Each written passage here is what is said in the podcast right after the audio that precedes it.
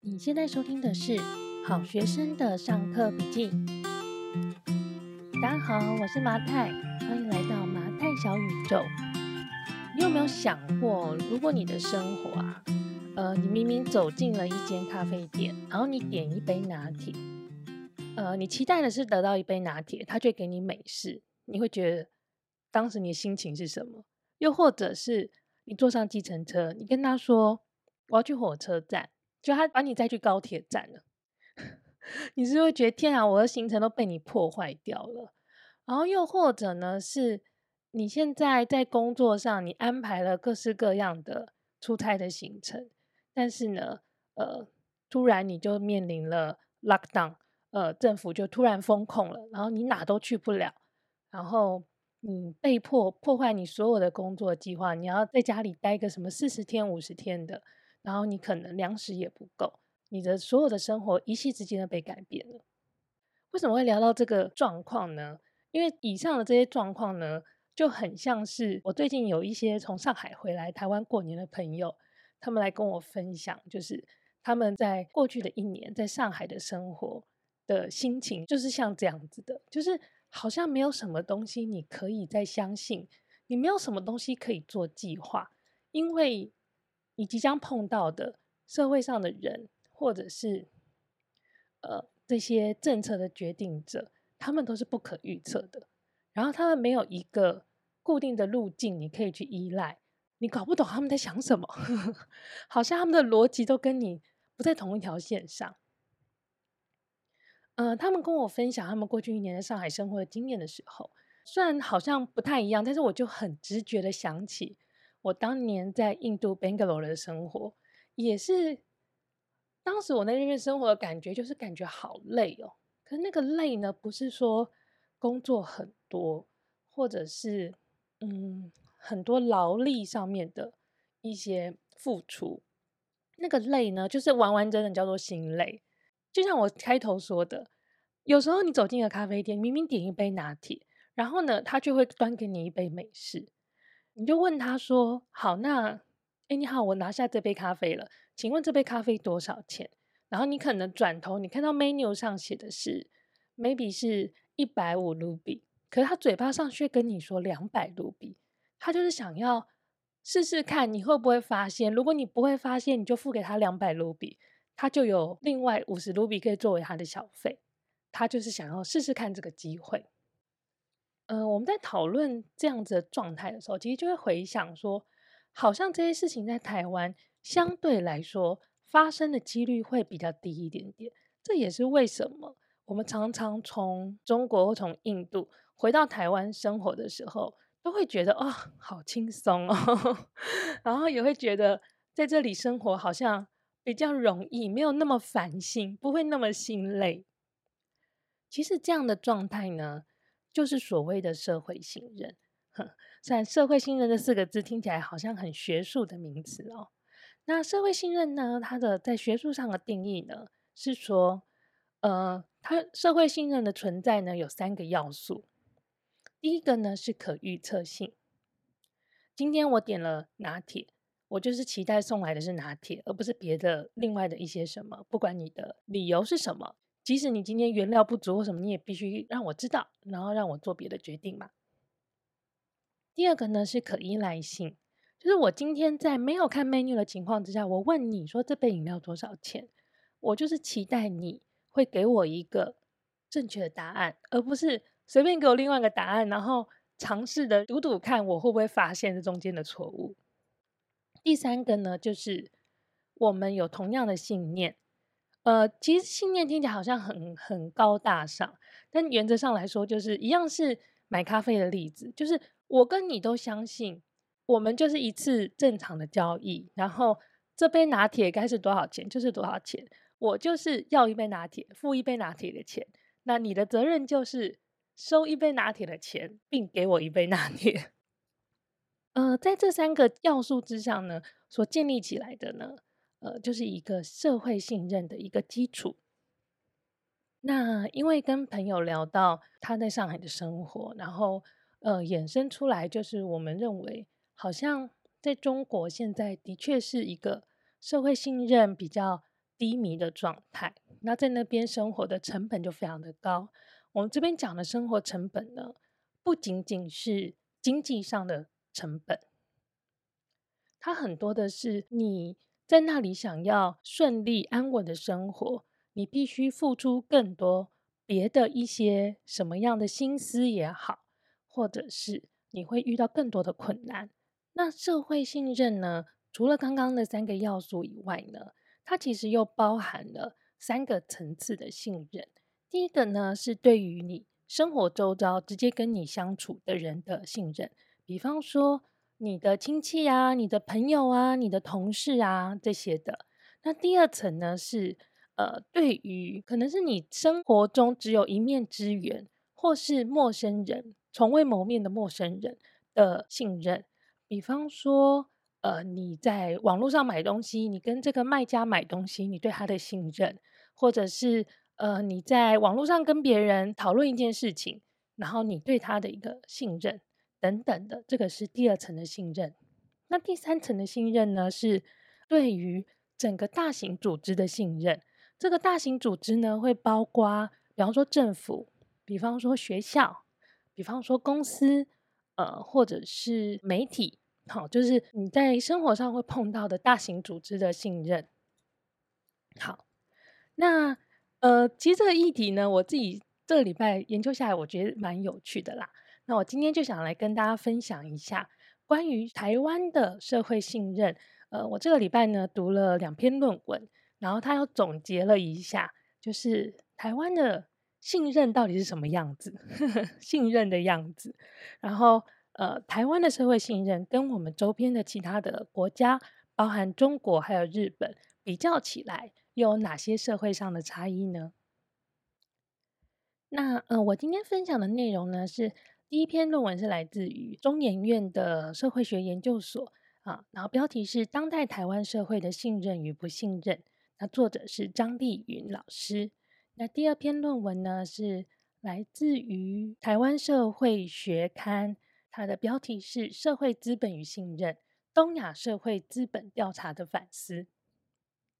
虽然是论文，可是我自己觉得读完是非常有趣的。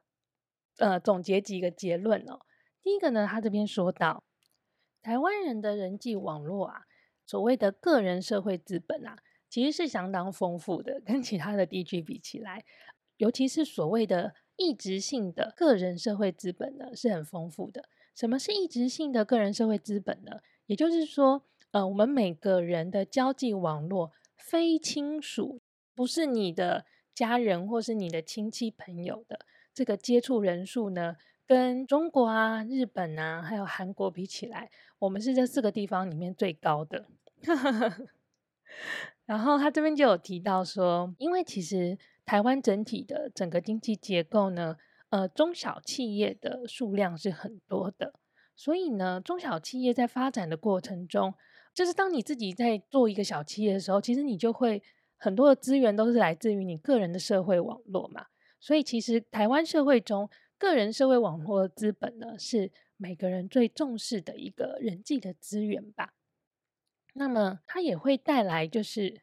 另外一个结果，是因为中小企业很多，所以呢，其实台湾的社会，呃，所谓的社会团体或是一些社团的活跃度是很低的。这边的社会团体或社团呢，包含但并不限于，包括比方说什么同业公会啊，哈，或者是呃你们有相同的政治的想法的一些呃相关的社团呐、啊，还有就是可能基于同样的兴趣所组织起来的社团，在数据上来看啊，就是台湾这样子的社团的活跃程度是信任程度。都比，比方说日本或韩国或者是中国更低。那尤其是日本，日本它这个社会本身对于这些相关的社团，它的呃依赖感跟信任度都是这四个地区里面最高的。所以这算是这两个地区独有的一个地区的特色吧。好，那这边呢，我们可以来聊一下第二个点，就是刚刚有说到台湾的社会呢，对于社团。的参与度很低，不过呢，呵呵，有一类的团体呢是参与度很高，而且信任度也很高的。这个呢，我大概讲到这里，大家可能会猜得到，呵 呵这个团体呢就是宗教团体。哈，在普遍台湾人对于社团的兴趣度很低的情况之下呢，但是呢，宗教团体在台湾社会的影响力是很高的，然后人们对于宗教团体的信任呢也是相当高的。这个状况呢，其实在呃中国、台湾、日本、韩国这四个国家里面呢，呃，台湾是仅次于韩国。那韩国对于宗教团体的信任程度呢，那个数据上是台湾的两倍。所以大家可能如果有在看韩剧的话，也会呃发现哦，在韩国其实尤其是他们的呃基督教系的这个系统，在韩国社会的影响力也是非常大的。那可能在台湾就，我觉得台湾的宗教是比较非常的耀眼的状态，就是它是非常的五花八门的。那不同的派别呢，呃，它的社会影响力都非常的显著哦。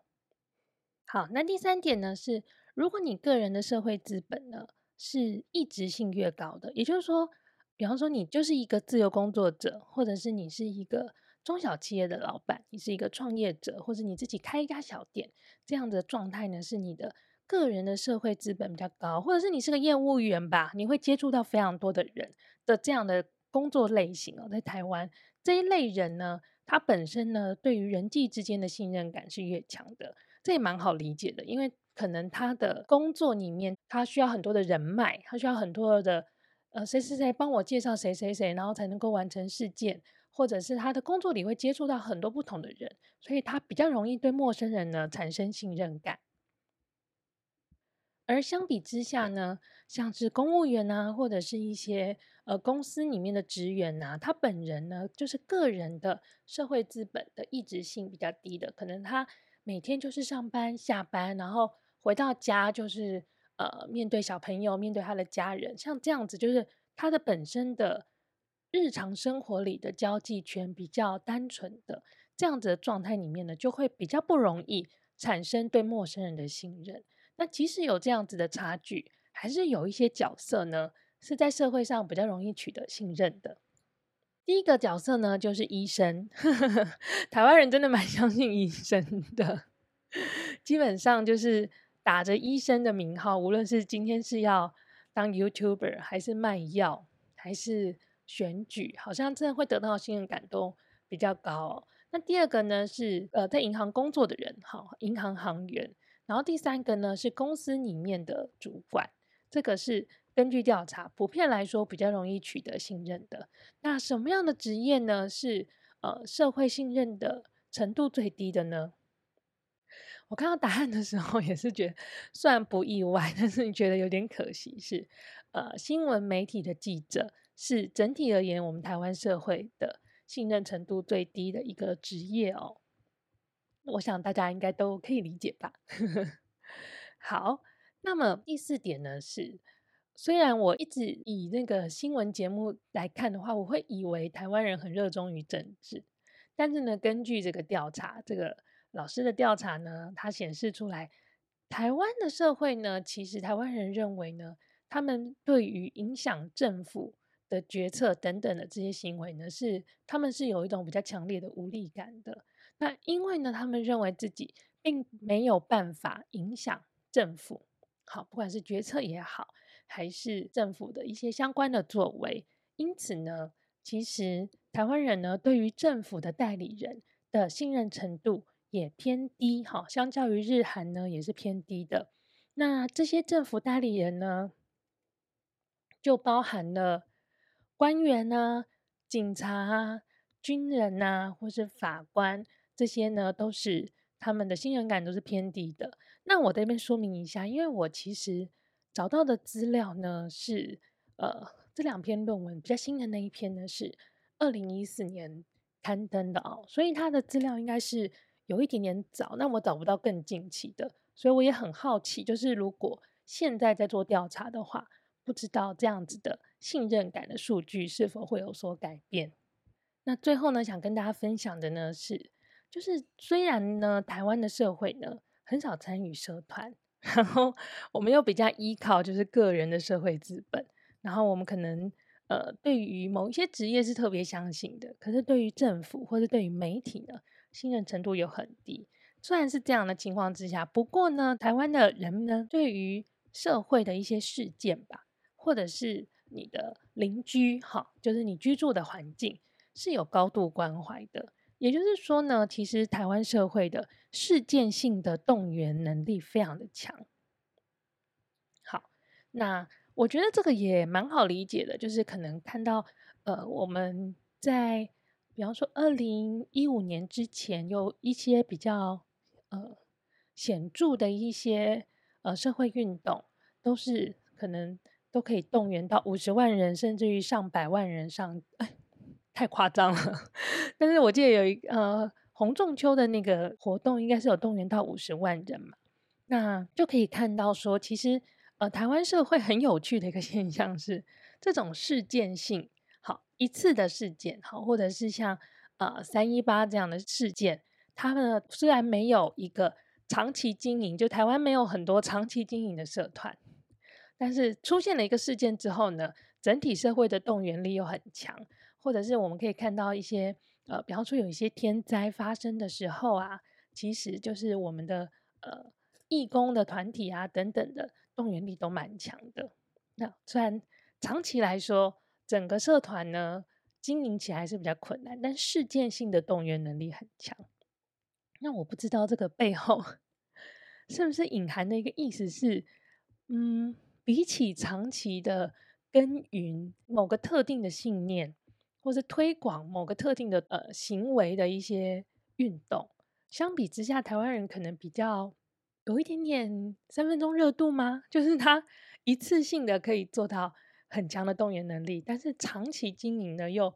不是很容易。我相信。如果有听众本身有在经营社团的话，应该也会心有戚戚焉。就是要调动整个社团的情绪是很不容易的工作，是我觉得这也是现在很多的，比方说一些社群好了，好，我们不用讲那么复杂，我们就讲那种呃网络上的社群，不管你今天是希望他是做团购也好啊，还是一些对于共同话题的讨论啊，其实能够把社群经营的有声有色，都是。非常不容易的工作。好，那以上呢，我是归结了一下，就是台湾整体社会，我们所谓的社会信任的一些特点哦。第一个呢是，呃，我们的个人社会资本呢，其实是比较丰富的，跟其他国家比起来，呃，每一个人呢，非亲属，好，就是非你的家人啊、亲戚啊这样子的接触人数呢，是比周边的其他国家比例上更高的。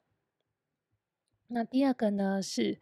因为我们的经济结构里面呢，中小企业比较多，所以个人的社会网络的资本，也就是你个人的人脉呢，就是每个人发展的一个重点哦。那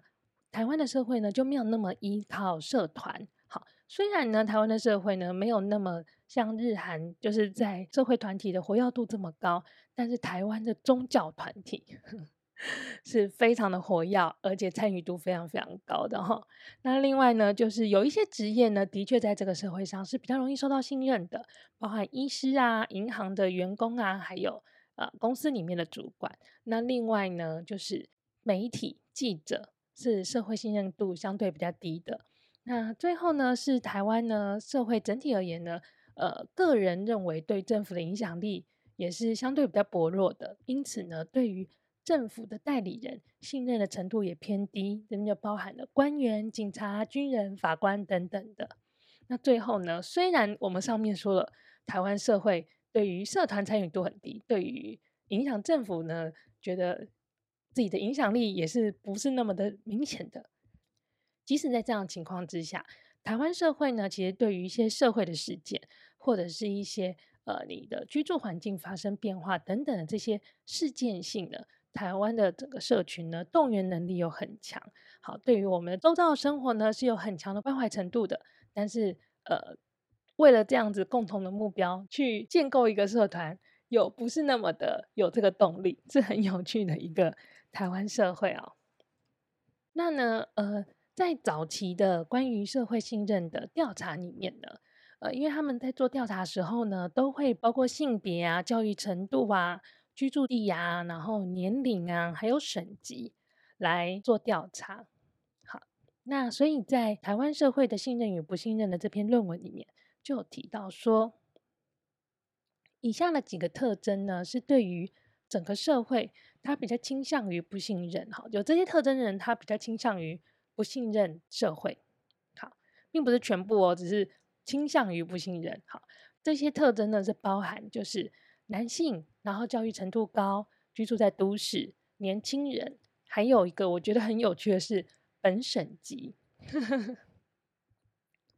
好，他说如果你是一个本省籍的，具有高度教育，然后